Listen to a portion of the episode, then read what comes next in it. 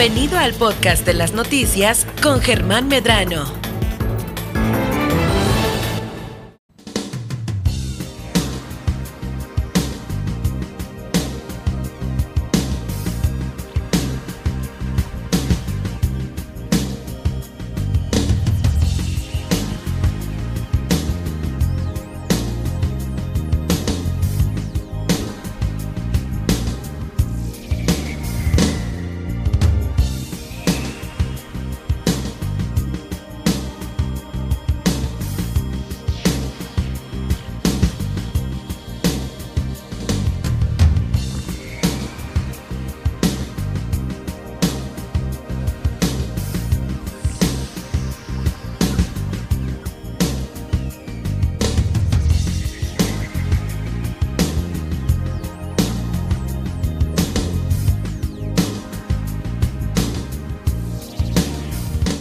Bueno, pues ya estamos con Marta del Riego. ¿Cómo estás, Martita? Iniciando la semana intensamente. Ay, vaya que sí, vaya que sí, ¿no? Así es, mi querido Germán, pues contenta y agradecida de estar aquí en este espacio contigo. De eso se trata. De eso se trata. Con Nadia, sí. Aquí, este, sabrosamente lo iniciamos. Y, eh, oye, pues bueno, fíjate, tema importante el que nos trae eh, el día de hoy la revictimización. Seguramente usted que me escucha ha escuchado esta palabra en muchos noticieros, como nosotros como conductores también este, la hemos dado eh, a conocer en dos o tres notas, pero hay una nota en la cual se llegó a escuchar más reiteradamente esta palabra y esta nota se generó pues ya tiene como 15 días y es por el tema de esta chica que desapareció y que pues consternó a todo el país. ¿Cómo estás Marta? Te doy la bienvenida. Hola Germán, pues gracias. Y así es, a partir de, un caso que bueno, no es nuevo, no es novedad, pero sin embargo cada tanto son, eh, son situaciones o, casos pues que nos, nos, despiertan, nos conmueven, nos alteran, ¿no? Que es en este caso de la jovencita Devani, que como ustedes ya saben, pues eh, fue una, chica que estuvo desaparecida durante 13 días, entre 13 y 15 días. Em, estaba ella en una fiesta, se quiere ir, se van las amigas, o se quiere, no, recuerdo exactamente bien los detalles, pero el caso es que las amigas le piden a un taxi de aplicación, eh, supuestamente que era de confianza de ellas, pues que se la lleve sola. Y este taxista, a mitad de la carretera, de una carretera que estamos hablando en el estado de Nuevo León, pues la deja ahí. Y pues ella se acerca a una, pues, eh, eh, a una empresa que estaba cerca del lugar donde la deja este taxista, al nexo a un motel, y pues desaparece, ¿no? Días después se encuentra desafortunadamente su, su cuerpo en una cisterna atrás de un motel y pues a partir de ahí surgen un montón de situaciones y de debates en torno al papel de la, de la propia Devani en, en, la situación de por qué bajarse del taxi en donde venía.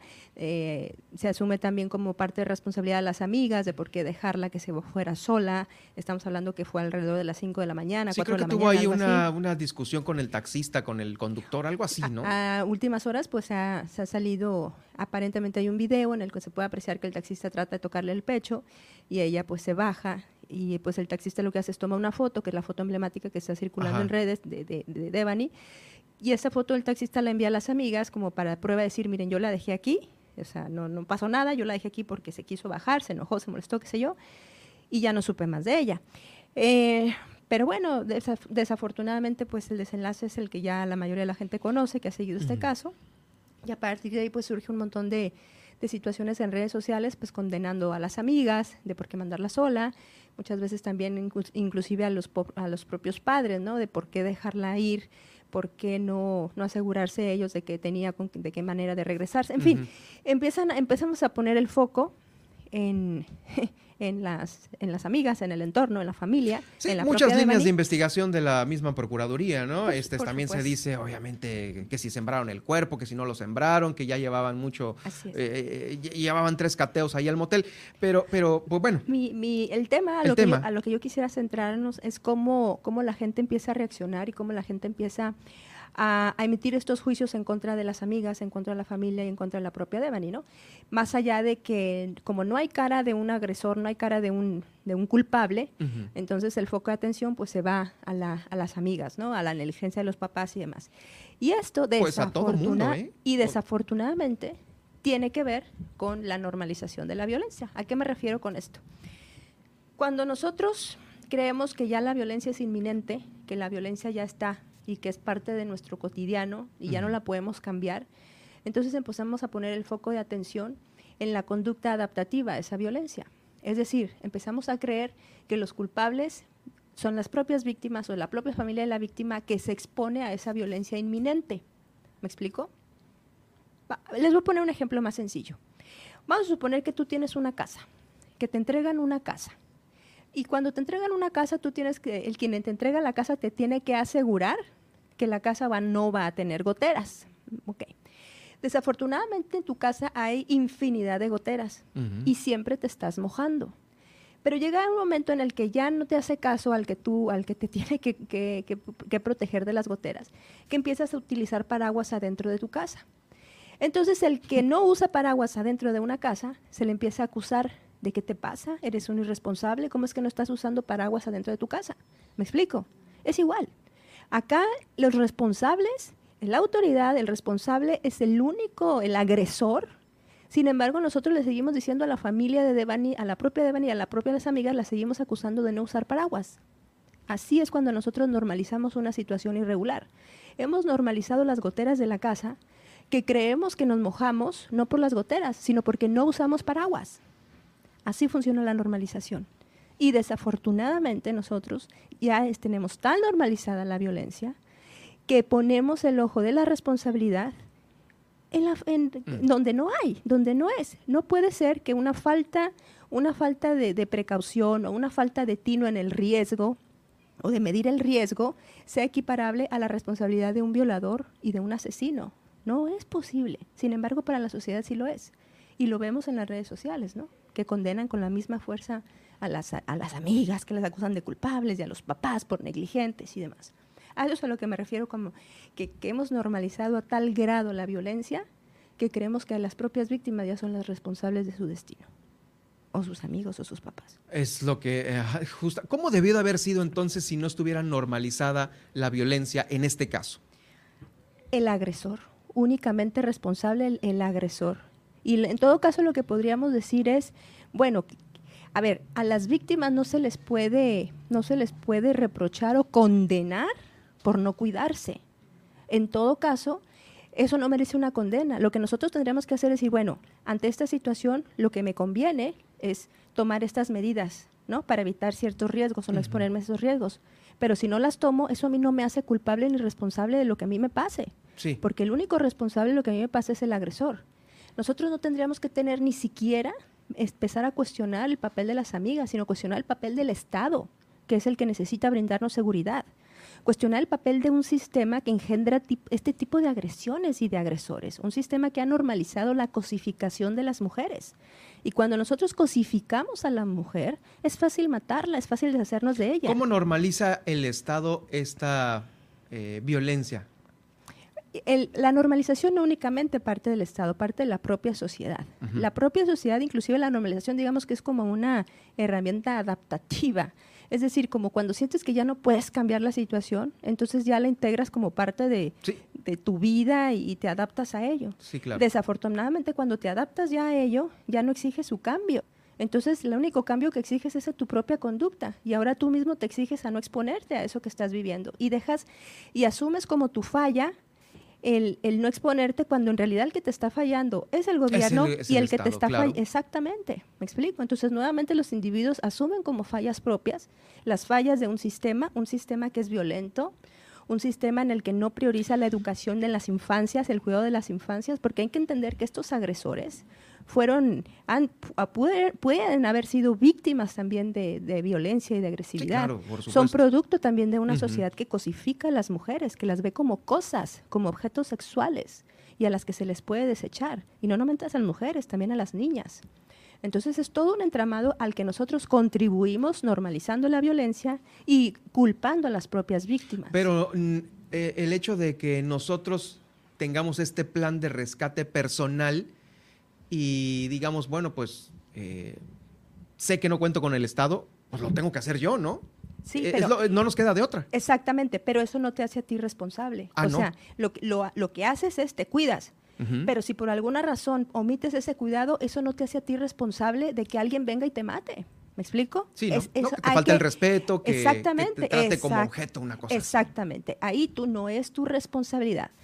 Es muy distinto a decir, bueno, yo me cuido porque me conviene y demás y trato de exponerme y otra cosa es que yo me haga responsable por la- el acto del otro.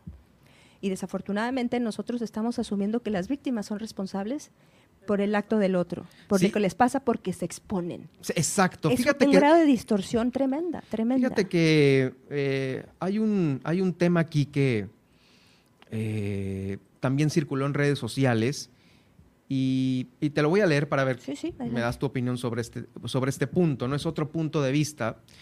Dice, eh, conductor de Uber escribe lo siguiente, ¿de qué sirven que estén publicando que quieren llegar vivas a sus casas si no son capaces de cuidarse a ustedes mismas? Es lo que estás hablando, justamente, ¿no? El día de ayer, tres diferentes viajes, tres diferentes mujeres, prácticamente la misma situación, mujeres ahogadas de borrachas que quedaron dormidas en el Uber. La primera se sube y se duerme. Cuando llegó al domicilio se despierta muy alterada diciendo que ese no es su domicilio. La segunda, una jovencita de unos 18 años que se quedó dormida y tuve que buscar su INE para ver si hacía match con el domicilio con el que me puso en la, en la aplicación. Y sus papás tuvieron que salir a bajarla del carro. La tercera, igual de borracha, venía todo el camino vomitando y a la mitad del camino me cambia el destino para pasar por un güey que al parecer solo lo conocía por Tinder. Eh, la neta, en los tres casos, si algo les hubiera pasado, quedaría como que la última vez que se les vio fue arriba de mi Uber. Tengo dos años como chofer la- de la plataforma con aproximadamente mil viajes y sí puede decir que un 200% más de los casos de mujeres en esta situación se le atribuye a mujeres que a hombres. Está bien chingón que hagan muchas marchas para exigir sus derechos y su seguridad, pero también estaría de huevos, o sea, fantástico pues, eh, hacer campañas para concientizar que vivimos en una sociedad donde no todos son buenos y que sin importar el género debemos de aprender a cuidarnos nosotros mismos y estar alerta. volvemos a lo mismo. Una cosa es, a ver, conductas que son más convenientes, que se adaptan a una situación, y otra cosa es que seas tú responsable de lo que otro decida hacer cuando estás en un estado de vulnerabilidad. Y un estado de, de vulnerabilidad De puede ser, por ejemplo, estar alcoholizado, ¿no?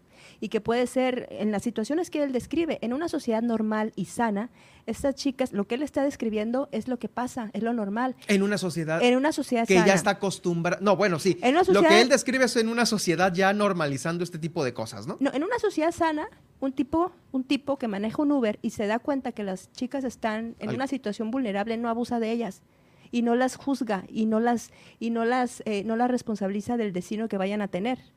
Eso es lo que él está describiendo, es lo que debería pasar. Una chica por no estar por estar borracha no no es no no merece ser abusada ni violada ni matada. Y nosotros pensamos que sí porque no se cuidó. Ah, no, no, no. Y porque como no se cuida se lo merece. ¿Me explico?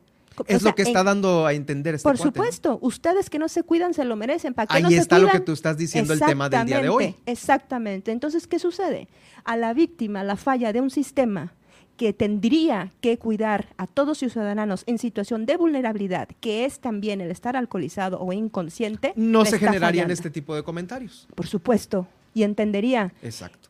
no te preocupes, yo, como miembro de esta sociedad, que entiendo que pienso en comunidad y que no abuso de un vulnerable, yo me voy a asegurar que tú llegues sana a tu casa en esta situación de vulnerabilidad. ¿Me explico? Ahora, por supuesto que yo como padre y, y madre de familia, yo les sugeriría a mis hijos, les aconsejaría, mira, esta situación es conveniente para ti no exponerte. Pero si te llega a pasar, tú no eres culpable. Por más, eh, si llegas a tomar una decisión equivocada que te haya expuesto de una manera así tremenda, tú no eres culpable. Ah, ¿Me no. explico? Esa es la gran diferencia. Esa es la gran Sí, diferencia. no, pero- no, no victimizarnos a cuando no es nuestra responsabilidad. Ahora, ¿cuál sería una posible solución a estas alturas para México?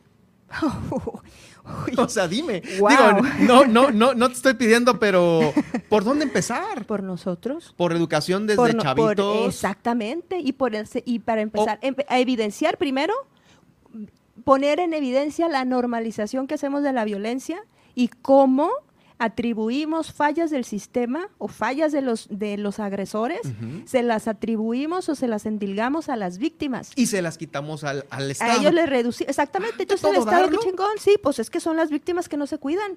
Inclusive, es que es la muchachita que anda en minifalda todo el tiempo. Exactamente, oye, el fiscal de Nuevo León diciendo... No, pues es que eso las desapariciones se ven a que los muchachos pues son muy rebeldes y se van de sus casas y no hacen caso. Oye, me hijo de la... O sea, a eso me refiero yo cuando la falla, tu falla como, como funcionario público, como institución... Es que el Estado ya se, malacostumbró. Por supuesto. ¿Y la sociedad qué hacemos? Sí, tiene razón es que ven las muchachas, salen, se emborrachan y mira, luego por eso abusan de ellas. No, abusan de ellas porque somos generadores de violadores y de acosadores, porque lo hemos normalizado, porque pensamos que las mujeres son objeto de, eh, de sexo y de erotismo y creemos que son cosas y podemos abusar de ellas. ¿Y por qué? Porque no denuncian. Y las que denuncian difícilmente se les hace caso y difícilmente llega el agresor. Entonces, por favor, señores, o sea, recalculemos, como dicen, ¿no?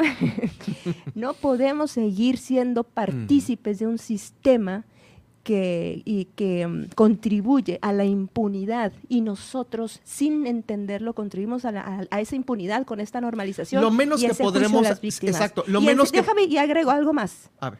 Toda esa gente que anda eh, hablando de los papás y de lo único que está haciendo va a pasar esto, Germán tu vida va a seguir igual, la mía va a seguir igual y se nos va a olvidar Devani como se nos, se nos ha olvidado Fátima, Jimena, Yolanda, que sigue desaparecida, como todas las mujeres se nos olvida y nuestra vida va a seguir igual.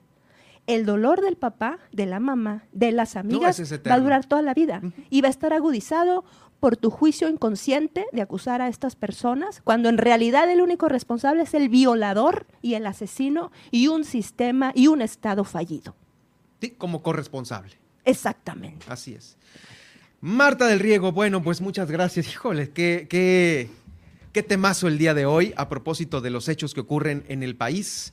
Y sí, lo menos que podemos hacer es eh, estar conscientes de esto, no revictimizar, no hacer apología de estos hechos lamentables, porque contar una y otra vez y opinar una y otra vez, o sea, vamos, no, no le estamos abonando a nada y creo que le estamos metiendo más leña al fuego con estos comentarios que están en redes. Por supuesto, contribuimos a una normalización de la violencia, una revictimización y estamos siendo parte del problema. Usted que nos escucha, lo menos que puede hacer es...